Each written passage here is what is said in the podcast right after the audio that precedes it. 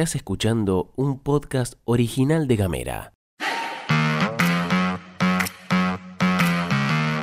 Hoy es martes 4 de abril y tengo varias cosas para contarte. Bienvenidos, bienvenidas a la pastilla de Gamera. En casa, En Ushuaia. en camino, En Tolwyn. en tu celu, En Río Grande. en 7 En minutos. toda la Argentina. Estas son las noticias para arrancar la jornada.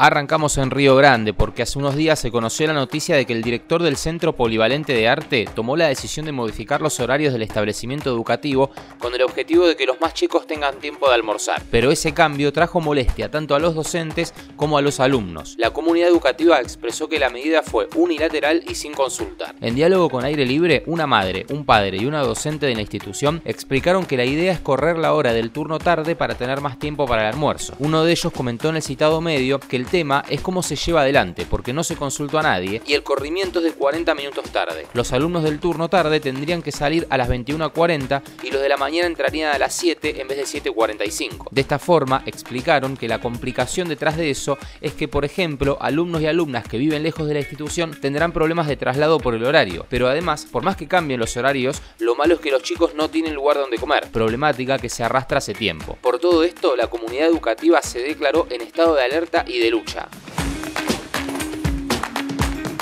Y hablando de estado de alerta, el Congreso de Delegados y Delegadas de la UOM de Río Grande se reunió este lunes y definió entrar en plan de lucha. La medida se resolvió en textuales palabras ante la actitud de la Cámara de Afarte de no concurrir a la reunión con representantes empresarios. Reclaman el tratamiento de forma inmediata y hasta su resolución de la continuidad laboral, de las condiciones de trabajo y de los salarios en las fábricas. Según cuenta desde las bases, en la última reunión paritaria del 30 de marzo solamente concurrió el representante legal de Afarte y no llevó respuesta a los temas expresados. El plan de lucha consiste en implementar asambleas en todos los establecimientos fabriles y llevar adelante dos horas de paro de actividades por turno, los días 4 y 5, es decir, hoy y mañana, y el 6 nuevamente se volverán a juntar en una asamblea. Todo esto ocurre un día después de que Afarte sacara una nota en la que aseguró, seguro la viste en varios medios, que los precios en comparativa con países como Estados Unidos, Chile o Brasil indican que es más conveniente adquirir equipos producidos en Argentina. Desde Afarte se afirmó que con el dólar tarjeta como referencia,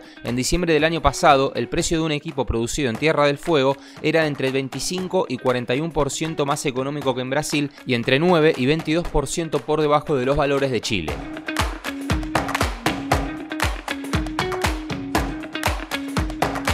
Nos vamos para Ushuaia porque se viene Semana Santa y se conoció en estas horas que la ciudad capital se encuentra entre los destinos aéreos más buscados por los turistas, según el gerente comercial de Aerolíneas Argentinas, Fabián Lombardo. El funcionario afirmó que registraron una demanda extremadamente alta del jueves 6 al domingo 9 de abril para la ciudad capital. Quien también habló sobre este tema fue el presidente de la Cámara de Turismo de Tierra del Fuego, Ángel Brisigeli, que en Info Fueguina dijo justamente que hay problema con los lugares en los vuelos en relación a la demanda. Brisigeli fue en línea con Lombardo en que la expectativa para este fin de largo es buena e incluso que hay un alto nivel de reserva hotelera, pero dijo que los pasajes son escasos y tienen tarifas de hasta 90 lucas ida y vuelta. El problema más grande que tiene Ushuaia es la accesibilidad por vía aérea. Estamos sufriendo las consecuencias de la salida del Ande hace tres años. Nos faltaron esos vuelos y el problema ha sido serio, dijo Brisigeli. Para el dirigente turístico, si bien Aerolíneas ha puesto bastante esfuerzo en tratar de minimizar esos temas, no es un problema de tarifa, es que los vuelos están saturados. Volviendo a las declaraciones del gerente comercial de aerolíneas, Fabián Lombardo, la proyección para este fin de semana largo, como te decía, es enorme. Según se supo la semana pasada, la línea aérea de bandera había vendido unos 270.000 asientos sobre los 360.000 disponibles y además por esto sumó 52 vuelos adicionales a los principales destinos turísticos. En comparación con los mismos periodos Semana Santa, pero de 2022 y 2019, Lombardo especificó que hay un crecimiento de entre 5 y 10%, dependiendo de la ruta promedio en todo lo que es comparación con la pandemia.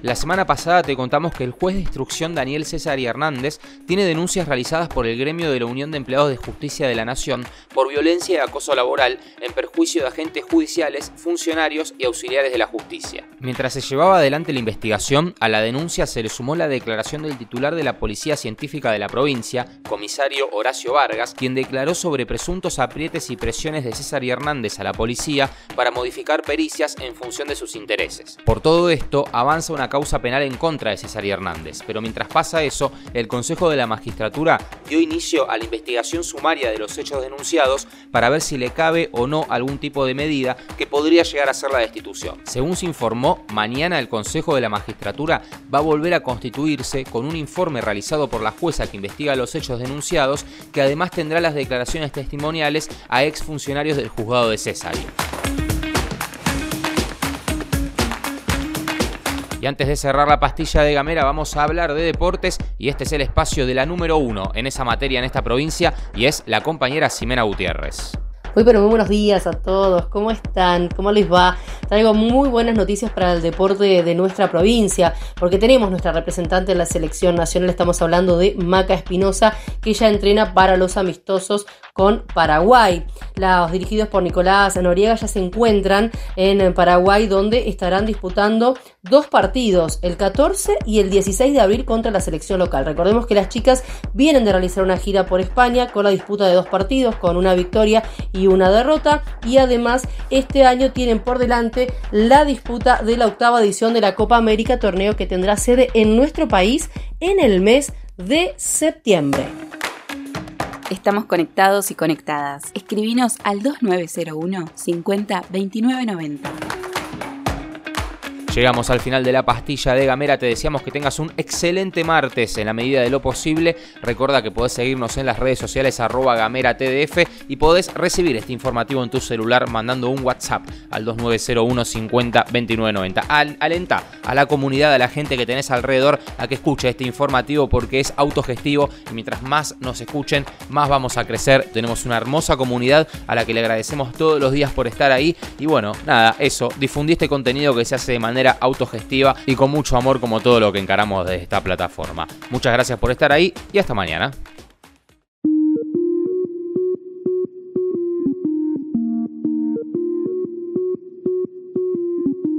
Estás escuchando un podcast original de Gamera.